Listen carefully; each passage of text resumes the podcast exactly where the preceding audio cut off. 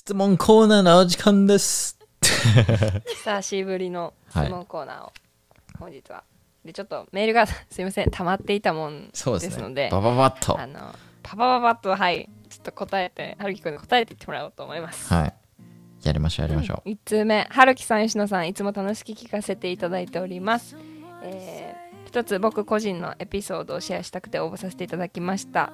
国際恋愛というわけではないのですが一度タイ人の女性と仲良くさせていただいたのですがその時に相手の方との温度差があったのかなと感じていてその方は日本に留学に来ていて最後タイに帰るという時に手紙をもらったんですよね。その時に「あなたは私のフェイブリットだよ」って言われてタイに帰ってから日本にいた時以上に距離感を詰めてくるなという感じだったんですよね。この場合英語圏のニュアンスとしてフェイバリットという言葉は僕が思っている以上に重かったのかな僕の思い違いなのかなという感じで後から反省したのですがどうなのでしょうか。日本人と英語のニュアンスで少しすれ違う時ってあるのかなと思ってシェアさせていただきました。よろしければお二人のご意見もお聞きできればいいなと思っております。You are my favorite. でも結局、まだこのシチュエーションとその人の、ね、気持ちが分かんないんで、何とも言えないんですけど、はい。しかもタイ人なんで、そのうん。うんタイ、なんだろう、国によって使う英語ってまた変わってくるじゃないですか。わかります？ね。なんか意味意味合いとかもこの人が書いてるように、日本日本人と英語のニュアンスが変わるみたいなのと一緒で、うんうん。アメリカ人が使う時のフェイバリットとタイ人が使う時のフェイバリットってまた違う可能性もあるし。そうだね。そう。どこのなんかコミュニティで生まれ育ってっていうのもすごい関係してくると思うんで、一概には言えないんですけどうん。多分フェイバそんななんかなんだろう恋愛的な意味はないのかなって僕は思いますけどね。うんうんうん。私もそう思います。なんか全くないって言ったらゼロではないけど、はまあまあちょっとちょっといいなと思っただけぐらいい、はい、感じ。フフフレンドフレンドゾーンされた感じ？そうだね。あのね好きではないと思う。はあ。の確実に大好きだからっていう時にフェイバリットは使わない。そうですよね。本当に好きだったらそうやって言わないですもんね多分。言わない、ね、で多分一つ確かめる方法があるとしたら、うん。You are my favorite って言われたら僕だったら、You are my snack って言い返します何それ。えー、使ったことないですそれ。スナックってうん。なんかなんだろう食べ物じゃないですか。美味しいたまに、美味しい甘い食べ物みたいな。はい。だからほんのそんな感じです。うん。君はデザートだよみたいな。ちょっとなんかセクシャルな意味が入ってるんですけど、そうやってなんかジョークで返してどういう反応が来るかみたいな。うんうんを見るのも多分ありだと思います。うんなるほどね、そうだね。ちゃんとあの LOLJK つけてくださいね。じゃないとなんか真剣に言ってるように聞こえるんで。You are my snack そうそう。JKLOL スマイリーフェイスで。そうですね、はい。それお忘れなく次の質問に行きます。はい。はじめましてポッドキャストいつも聞いています。アリくんと申します。アリくんさんこんにちは。アリくんさん。いいいい名前ですね。うん、アリくんさん。はい。私も23歳で日本在住ですが、横須賀で同棲しているアメリカ人の彼女がいます。付き合っている期間も春樹さんと同じで、えー今1年7ヶ月目です。とても共感できるところがあり、面白く YouTube も見させてもらってます。将来は結婚してアメリカに住む予定ですが、住みたい都市の意見が合わなく話が進みません。かっこ僕はカリフォルニア州に住みたいのですが彼女はワシントン州に住みたいみたいですお二人が思う日本人が住みやすい都市を教えてください。とのことです。ワシントン DC ですか？いえワシントン州シアトルシアトルか、うんうんどっちも日本人多いですから多分日本どっち行っても多分、うん。あのー住みやすいと思います日本人にとっては。ただ、うん。うんこれにただ。そうディサグリーするのが多分吉野さんですね。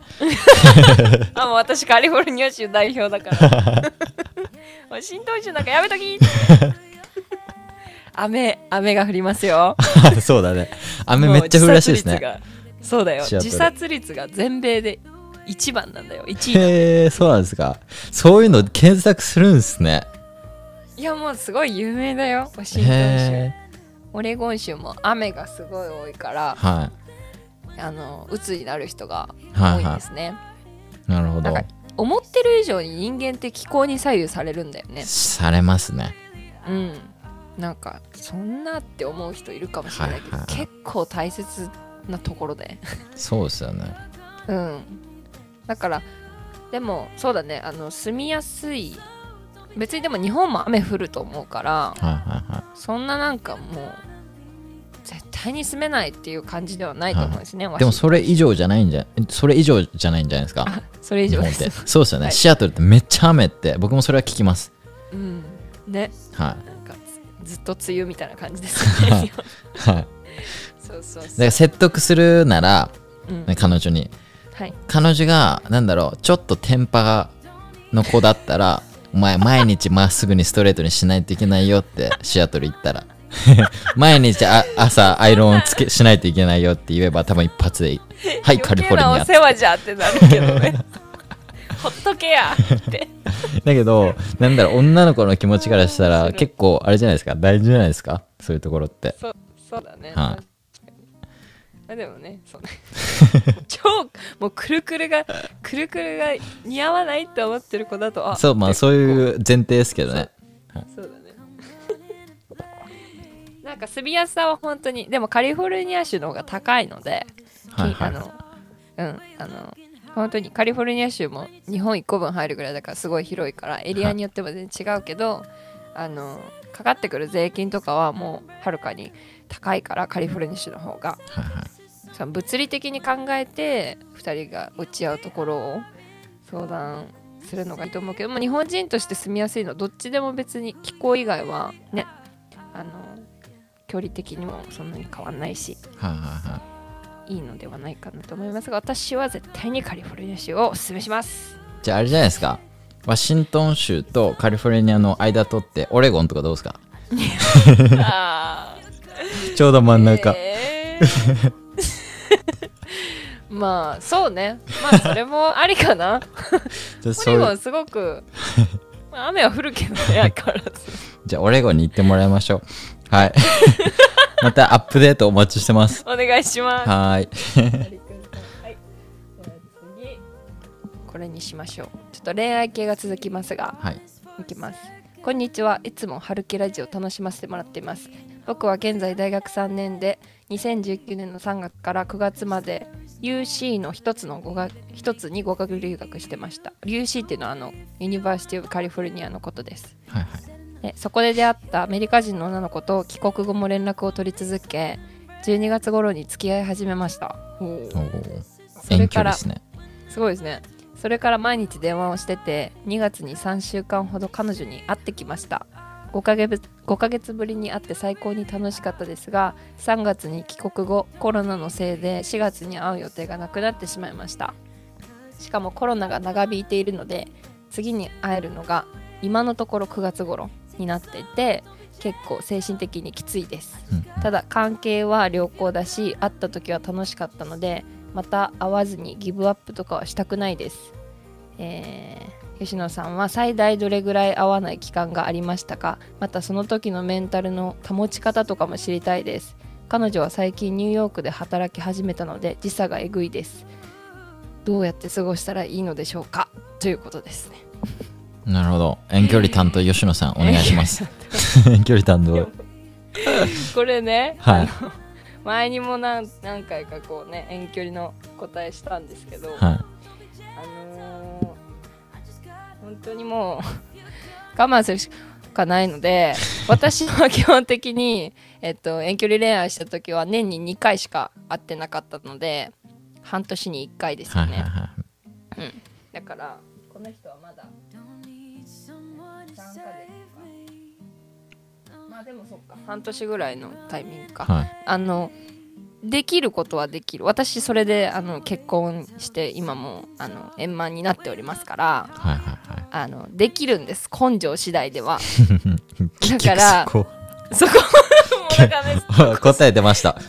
根性でございます。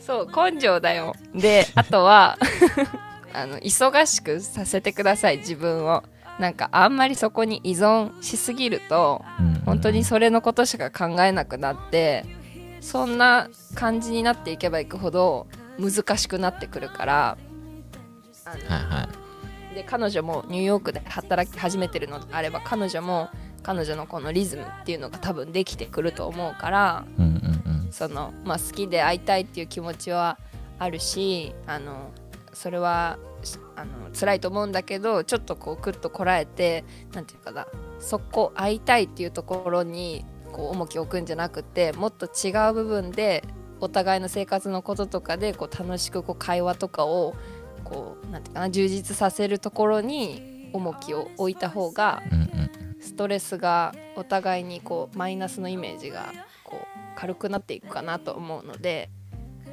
ちょっとこう目線合うっていうところにちょっと今集中するのはやめてもうちょっとこう視点を変えるのがいいかなとは思いますね。なるほど。はい。大丈夫でしょうか？根性です。いやでも本当根性だからね。ここで諦めてあなたが後悔しないかどうかです。ははい。い根性根性。はい次。僕がやりましょう。質問失礼します今僕は高校2年生です。高校1年生の時に奨学金をもらいアメリカに約1年間交換留学生として行きました。そして帰ってきてから日本の高校に復学しているのですが今自分の進路についてな悩んでいます。明確な将来の夢はないのですが去年の留学での後悔ややり残したことがたくさんありまた挑戦したい気持ちがあります。ですが僕の通う学校がどちらかというと進学校で周りの人は東大などの学校に行く人も多く普通に勉強して日本で安全な道に進み大学生活をするべきなのかと悩んでいます。留学というと学費のことや生活費などを考えなければいけないことがたくさんあると思いますが何をもって決断するべきなのか分かりません、ははるきさん吉野さん意見を伺いたいです。ポッドキャスト YouTube 大好きです。お気をつけてお体お体に気をつけて頑張ってください。優しい。ありがとうございます。将来の決断。難しいよね。はい、何をもって決断するべきなのか分かりません。うんうんうん。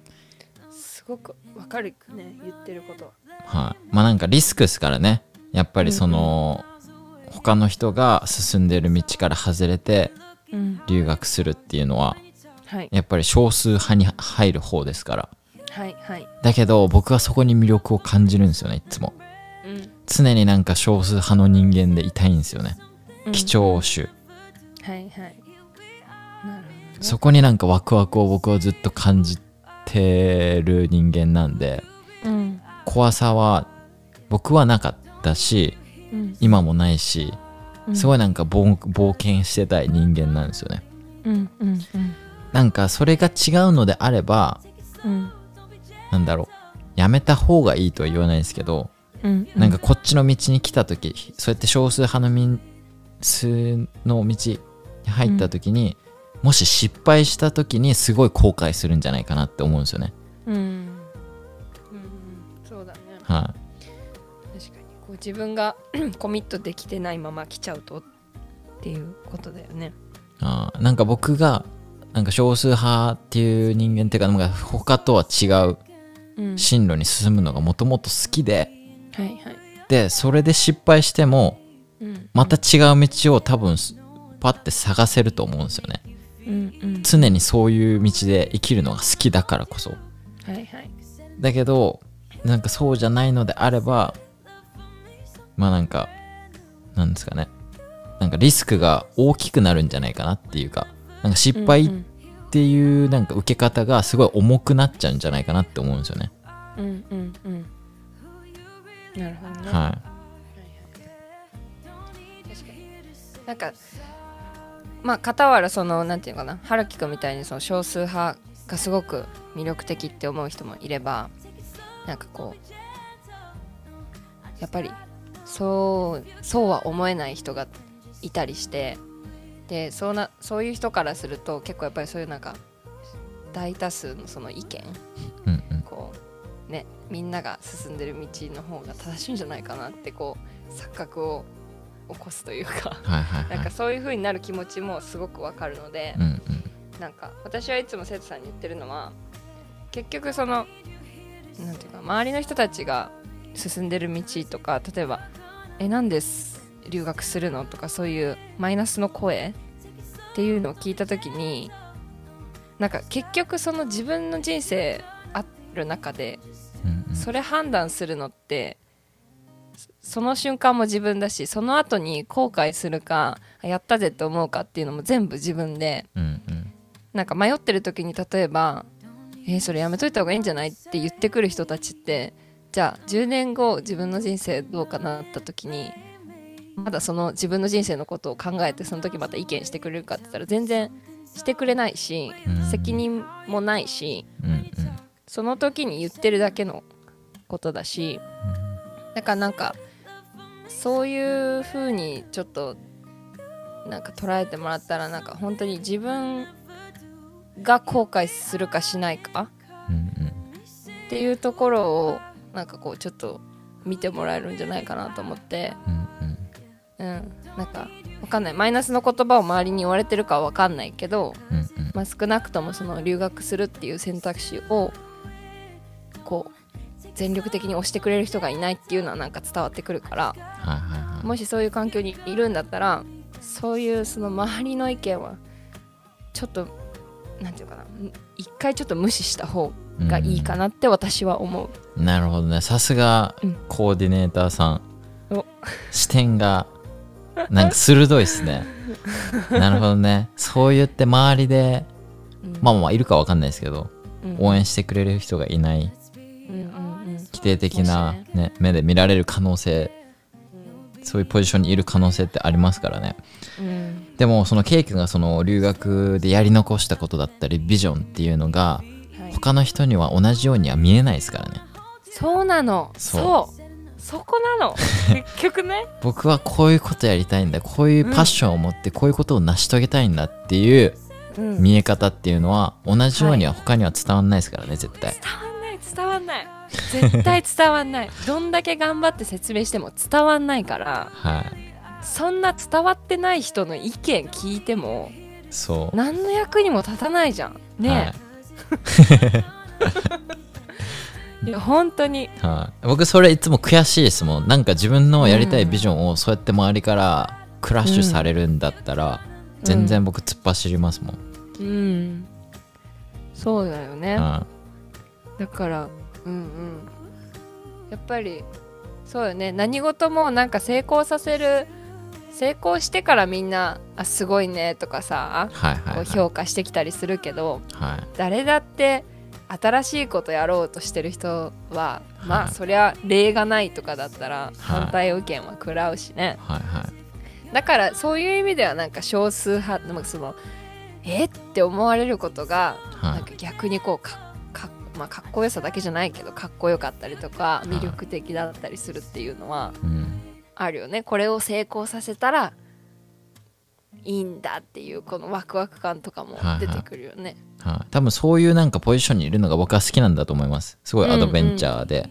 うん、そうだね。うん、そういうことだよねきっと。ははい、いや本当に諦めないでください。い。そうですね。あと一つだけ。はい、あの年は本当に関係ないです。なんか日本であるのがうん。18歳になったらうん。高校卒業してみたいな。うん。大学入ってうん。23になったら日本の社会に就職する。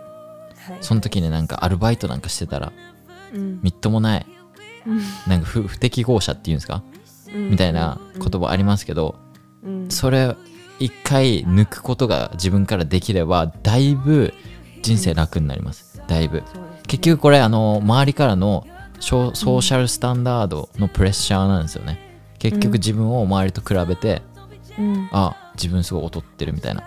うん。あとはそうやって自分がそういうポジションにいた時に周りからそうやって言われたり見られるみたいな。そこの考え方を考えを一回抜ければうん。すっごいなんか選択権って広がると思うんで、そうですね。はい、何歳であろうと留学はできるし何歳であろうとやりたいことはできるんで。はい。挑戦ですね。チャレンジ。チャレンジ。もうずっとチャレンジし続ける人生がいいと思います。はい。はい。頑張ってください。頑張ってください。応援してます。アップデートしてください。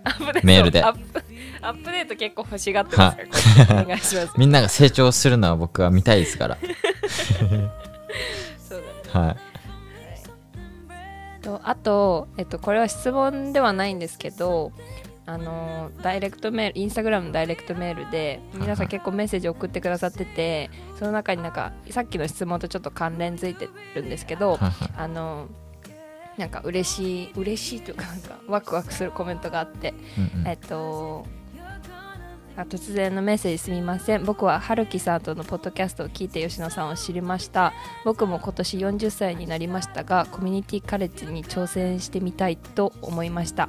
うん海外生活の大変さを今更ながらに経験したいです。実現に向けて一つずつクリアにしていきます。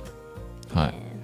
うん、でこれからもカリフォルニア事情楽しみにしていますっていうコメントを送ってくださった方がいるんですけどはいはいはい。なんかこういうのを聞くとやっぱり年齢そのなんか年齢ってやっぱり日本の中ででかいっていうのがあるのではいはいはい。あのねなんかこう40歳でコミュニティカレッジに行くってアメリカ人からしたらもうかなり普通のことだから、はい。いっぱいいます、うん。だからなんかこうやって実際にまあ今までもそうやって年なんかこう重ねてても言ってる人は言ってると思うんだけど、はいはいはやっぱりこうやってなんかメッセージでこう目の当たりできるっていうのはなんかすごく嬉しいというかなんかやっぱりね希望がい。は出てきますよね。い。そうですね。僕最初だってクラス入った時にうん、俺の目の前にプロフェッサー座ってるわって思ったらその人も生徒でしたからね。あそう。このおじちゃんも生徒やみたいなうんそれでめっちゃ仲良くなってうん。みたいな。そうだね。そう。そんなん全然ありますからね。うんうんうん。でアメリカの研究でうん。本当に死にかけの90歳100歳ぐらいの人にうん。えっと今までで人生でやり残した後悔は何ですか？みたいな。今までの後悔、一番の後悔は何ですか？みたいな質問を聞いて、うん一番多かったのが今まででやってこなかったことうん。って答えてて。はいはい。で、なんか本当死ぬ直前になった時にああコミカレあの時言っときたかった言っとけばよかったみたいな思うのが多分一番辛い気がするんですよね。うん。そうなんだ いや私当事者なんだけど本当にそれ。どういうことですか？コミュニティカレッあそっかそっか。ジ行ってけばよかったってずっと。い今アメリカに住んでても はいはいはい。思うからね。あ。あそこで学べるものがもっとあっただろうなって、あはいはい。語学学校じゃなくてうん。コミカレ言っとけばよかったなみたいな。はい、なるほどね。うん、私逆にあのあのちょっと決めてるんですけど学びたいものがちょっと最近出てきたから、おうおうおう。コミュニティカレッジに、はい。あのまあ何？準学士号とかそういうたえっと卒業じゃなくて、はいはい。まあ本当にその専門的なその授業だけクラス取るみたいな。はいはいクラス取るっていうのをやって。いこうって最近考えてるので、なんかまあそうやって本当にねあの年齢とかじゃなくて学びたいって思ったことをチャンスがあるんだったらはいその学びに行くっていう、いはい。はいうん、本当にシンプル本当はシンプルなんだけどねはいこういうふうにはい、多分学校っていう考えがあるからダメなんだと思います。そうだね、学びの場所じゃないですか。学びの場所って年って関係ないじゃないですか、うんうんうん。だっていつでもやってることじゃないですか僕ら。インターネットを開けて何してますか。常になんか検索して何かを学んでるじゃないですか僕ら。ただそれがこカレッジっていうコミュニティに入っただけでうん。なんだろう。学校っていうような一般的なイメージがうんついて離れないからはい。43歳何歳でも行くってちょっとおかしいんじゃないかなって思っちゃうように僕は思うんですよね。はいはい。だから本当に学びの場所うん。だだ本当にそれだけなんでうん。何もな問題ないと思います。そうですね。はい。はい。あと僕いつも言ってるのがこのうん。なんだろう留学この年になっても遅いですか？みたいな人にいつも言ってるのがその20歳で行った時の留学と40歳で行った時の留学って全然学ぶものが違うんですよね。うん。やっぱり40歳で今まで経験してきた価値観だったり経験っていうのがあるからこそまた違う観点だったり目線で学べるものはいっていうのもあるし、うん。20歳の時にしか学べないものっていうのもあるんでこれはね全然年関係ないと思います。留学に。はいはいそうっす。残りちょっと僕の、えっとインスタの方に質問来たんではい。それをちょっとやっていきますか。はい。コミュニケーションってめっちゃ難しいなって思いましたこの投稿。わかります？あそうだね。うん。あの今オンラインサロンを立ち上げようと思ってて僕。でえっとグローバリズムっていう名前でやろうと思ってるんですけどそこにすっごいなんだろう。あのサロンについての情報を結構そのポスト一面に書いたんですよ。でじゃあサロンについてなんか質問があったらいいなと思ったんで 質問何でもどうぞっていうような機能があるんではい。そのフォロワーから質問が送れるね。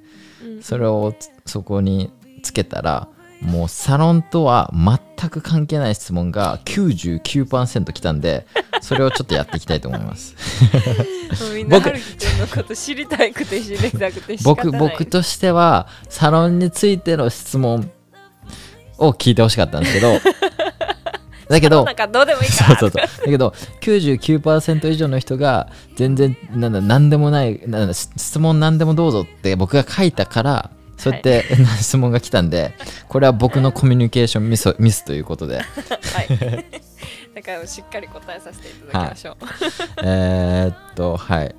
じゃあ行きましょうか。えー、アメリカの水道水って普通に飲めますか？飲んでます？僕ガンガン飲んでます。あ飲んでますあか今でも全然飲んでます。ニューヨークの水は綺麗なんですよ。あそうなんですか？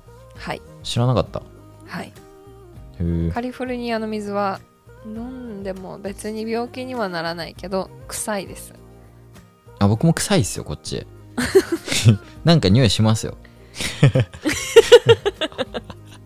だけど飲んでます。これじゃあ州によって違うっていうことですね。そうですね。基でもこれ本的にでも、はい。うん。何ですか？人によって違いません？友達に聞いて飲める飲めるっていうやつと、はい。あかんあかんっていうやつはいはい。分かれるじゃないですか。はいはい。うち旦那飲みますから。はいはい。なるほど。私絶対飲みませんから。そういうまあ死ぬことはないです。多分。はいははいいまあちょっと飲んでみてお腹壊すんだったらやめてみたいな。はい、そういう時はあの、はい。フィルターのあのあれを買うありますからねしてもらってはい。英語の基礎がない場合まず何から行えばいいですか？何ですか？何基礎がない場合？基礎がない場合。基礎がない文法。か文法？文法。あのもう時制とか三人称単数、え三人称単数？形とか、あとね。えー文系からまず勉強しましょそうですね。文文系？う文系？第一文系とか第あ二文系とあかあるじゃない一番ちょっと辛いところですね。辛いね。文法。だからテキスト買ってって感じですよね。うん。なんか本当に継続的に勉強したいんだったらその文法の基礎からやらないとはいつまでたっても前に進まない気がします。はいはいそうですね。うん。文法が基礎ですからね。はい。どうやったら英語ペラペラになる？なる？どうですか？なる？どうやったらなる？どうやったら英語になる？うーん喋る。喋る。使うことですね。うん。毎日。毎日。はい。難しいな。えー。喋る日本にいる家族や友達が寂しくて寝れない時はどうしたらいいですか？電話する。はい僕寝ないでそしたら寝ないで電話すればいいと思います。うんうん。だって日本アメリカにいるとして時差考えたら多分日本昼間とかだと思うんで夜だと。そうだね。はい。で大体夜があの悲しくなる時間なのでで その時はとりあえず電話してもらってはいはいはい。次の日になったらまた明るくなってはい。一日を。僕全然わかんないですわその気持ちが。嘘。僕全然悲しくならない人なんで。はいあそもそもね。はい。そう僕、お母さんに。小幼稚園ぐらいの時からキャンプ行ってたんで、親離れて。ああそういうそれだはい。ね、だから、まあ、その時は初めてホームシックになりましたよね、うんお母さんに会いたいっつって。うん。布団で泣いてましたけどでも一日でそれ終わりましたけどね。うん。慣れるんだねはい。やっぱり。でその夜おめおあのおねしょしました。あまあ、体はでもやっぱ反応してるよね。おねしょ。おねしょしまおねしょしたの覚えてないその時。うん。アメリカに来ていつ頃車購入しましたか？留学生は車買うべきですか？うんあこれ面白い。ちょっと僕がうん。留学生として、ね。うんうん。えっと吉野さん留学コーディネーターじゃないですか。だから僕が質問してると思ってちょっと答えてください、わかりました。吉野さん。ちょっと今から。吉野さん。はい。あアメリカ来ていつ頃購入車購入しましたか？留学生って車って必要なんですかね？いや車はね あのアメリカに関してははい。基本的に必要になるからはいあの別に車買いたくないっていう感じだったらはい。はいあの車がいらなくても必要最低限生活ができるっていう都市を選んでもらってはいはい。でもあの基本的に車あった方が生活は充実するからうんあの買うことを 買うことを 予想した上でこうはい予算とか組んでもらって、はい。大体みんなあのどんどんあの車買ったりレンタルしたりとかやってるから、はい。運転免許証はまあ大体4000円ぐらいで取れるのであのうん。まあ来て3ヶ月とか半年ぐらいでみんなどんどん買っていってますね。そうですね。半年、はい。半年？そうですね。どれぐらい？え僕もそれぐらいでした。もう来てすぐ。うん。私半年だった。でもすごいプロセスめっちゃめんどくさかったですえ買う買うプロセス違うあのライセンス取る。え？そう？僕なんか学校でテスト受けれるとか学校を通してライセンス取ることを知らなくて。ほなんか全部自分で DMB とか行ってやってたんですけどううん。なんかめっちゃいろんなもんが必要な必要じゃないですかインターナショナルの人って。ああそうね、はい。そうかな。そうなんかめっちゃ必要で全然なんかいろいろなんかめっちゃ苦労したの覚えてます。へえ何回も DMV 行った DMV 大嫌いだし。それ確認不足じゃないかな。いやめっちゃ確認して行ったんですよ。うん。だけどもう全く覚えてないですわ。でもこれこれダメこれダメみたいな感じで何回も 返す、うん、返されたの覚えてますそうだね。念のあのじゅ念には念にを念を置いてね。はい。ちゃんと準備してから行くのをおすすめしあの長いので待ち時間が。長いですね。ね免許取るのアメリカ留学の仕方って何パターンぐらいあるんですか？留学を考えているので教えてください。短期留学。えー観光ビザでの短期留学。3ヶ月以内。91人以内ですね。はい。と、えー長期留学。学生ビザを使っての長期留学。はい。こちらは90日以上。もしくは週に18時間以上の授業を取るときですね。うんうん。これがまあ勉強系です。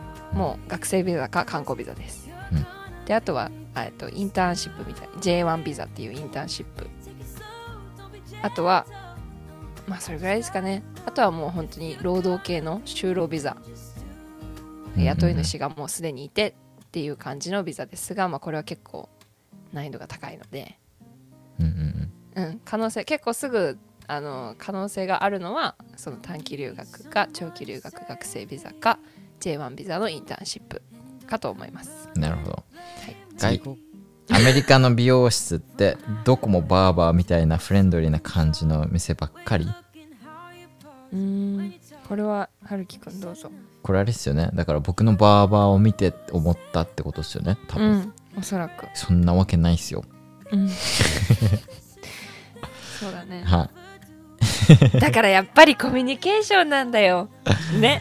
はいあなたがどういうふうにその人に話しかけるかとかね。なんかうんなんかじ空気感って作れるじゃないですか。どこ行っても自分の空気感にできるみたいな。はいはい。わかります？なんか1回目じゃ無理かもしれないですけど何回か行けばうんうん。なんかすごいホームアットホームなうん。雰囲気にうんうん。感じるだったり、自分がそういう風に変えていくみたいな。うんうんうん。だからそういう風になっていきますね、うんうん。僕あそこ一番最初行った時マジで怖かったですよ。だって考えてみてくださいよ、ね。全員ね全身タトゥー。で8人ぐらいの男の人がもうそんなにないから6人ぐらいがうん。ボーンって立ってる。しかもうん。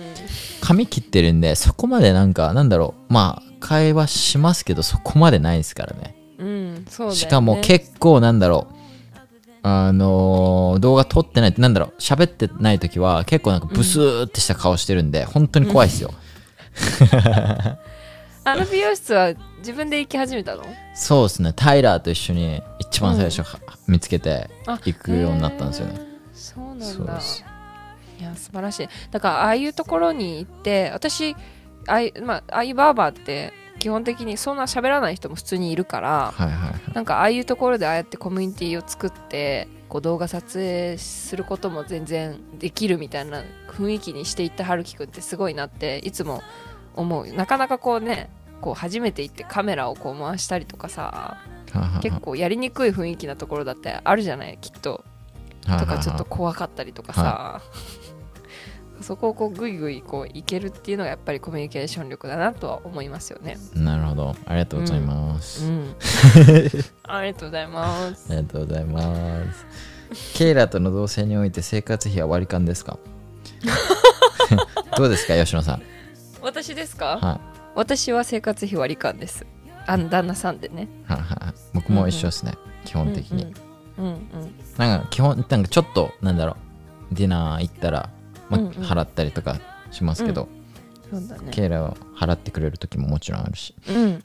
そうだね。はい、結構あれだよね。平等だよね。平等ですねうん。特にこ,、うん、こっち特にそうですねうん全然払うよみたいな、うん、女の子でも全然払っても、なんかあれだよね女の子でもでもこう払わされたらイラッとしてる子もいるよね人によってはああまあそうですね特に これ思い出した。すっごいエピソードがあるんですよ僕。このエピソードだけ言って今日はおしまいにしましょうか。はい。そのおごるおごらないみたいなエピソードなんですけど、あの多分これ文化なんですよね。メキシコ系の女の子と付き合ってる時に、メキシコの文化その女の子曰く全て男が払うらしいんですよ。何でも。外行ってデート行ってご飯行ってとか行ったらうん。もう全て男が払うみたいな。そうですね。でうん。昔ねこのなんだろう、えー元彼がはい。全然払ってくれなくてみたいな。うんうん。で私がおごったりとかしてたのよみたいな。でそれをお父さんに話したら、そんなやつ別れろみたいな。そんなんありえないみたいなことを言われたみたいな。そうなんだから基本的にメキシコでは男が全部払うんだよね。ってへ僕の目の前で元彼が僕に言ってました、えへえそれを聞く聞いてる僕。うん。どうしたの？で僕。その時結構いいいいレストランとは言わないですけどちょっと、なんだろう綺麗なレストランで、はいはい。えー彼女の、うん。えー友達一人。彼女の、えーっと 妹うん彼女、僕でご飯食べてたんですよ、その時に言われたんですよ、ほメキシコでは男が全部払うよみたいな。ううんうん。結構な額ですよね。4人分って。あそうねそうね。4人分って。うんうん。1人友達だから1人ちょっと別にしてもらうとかもちょっとあるじゃないですか、うん。でやっぱりなんだろう。家族すっごい大切にするんでメキシコ人って、うん。ね、だから妹の分をちょっと払わないとかもちょっとうん男としてどうかじゃと思うじゃないですか、はいはい。はい。払いましたよね。で、まあ、それは全然いいんですよ、ね、1回とかだったら、だけど、うん毎回デート行くたんびにうん。全部払うみたいな、そうだよね。もうなんか違うんですよ。当たり前なんですよそれが。だから払うことに対してもあ。りがとうとかもないんですよ。ないんだ。でもうそもそも財布持ち歩かないそう本当本当そんなレベルなんですよ。もうた財布を出すしあの身振りもないんですよ。はあでアイス食べたいみたいな。ご飯食べてデザートも食べたいみたいな。そう。あなんか俺紐ずるやんと思って。ねそう、うん。まあうまくはいかなかったですけど。えもちろん。そういう経験はありましたね。うーん。はい。そうだね。なんか金銭感覚ってすごくまあ国のそのね特徴もあるかもしれないけど、はあのなんか金銭感覚がやっぱり人で合わない時もあるからはいはいはいそこずれたら結構厳しいよね。そうですね。それもなんか文化の違いだなってめっちゃ思いましたね。うーん。すごいね。はい。全部なんだ。そう。もうもう大へえ その女の子はじゃあ結婚したらもう何にもしなくていいんだね。おどうなん金とかですかね。わかんないし、どうやってそのメキシコの文化が回ってるかわかんないんで、うんうんうんしかも多分その子が全て正しいってわけでもないと思うんですよね、ちょっと多分、なんだろう甘えてた部分は絶対あると思うんですけど。はいはいはいはい。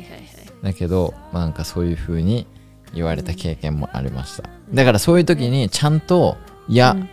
なんだろう俺の文化なんだろうな日本の文化とかではそうじゃないしみたいなうんところでしっかり自分の意見を言えるようになるっていうのは大切ですね。はい。はい。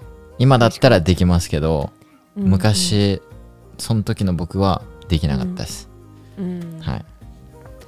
それも成長されたんですねそうですね。うんはい今回は質問だけを答えていくっていう回でした。はいどしどしね、質問、えーっと、お待ちしておりますはるきラジオの方でうんお待ちしてるんで、送ってください。あと、アップデートもお待ちしてます。皆さんの。お待ちしてますはい。てな感じでエピソード、多分12かな、これは。はいは以上になります。次のエピソード13でお会いしましょう。じゃあねー。バイバイ。バイバイ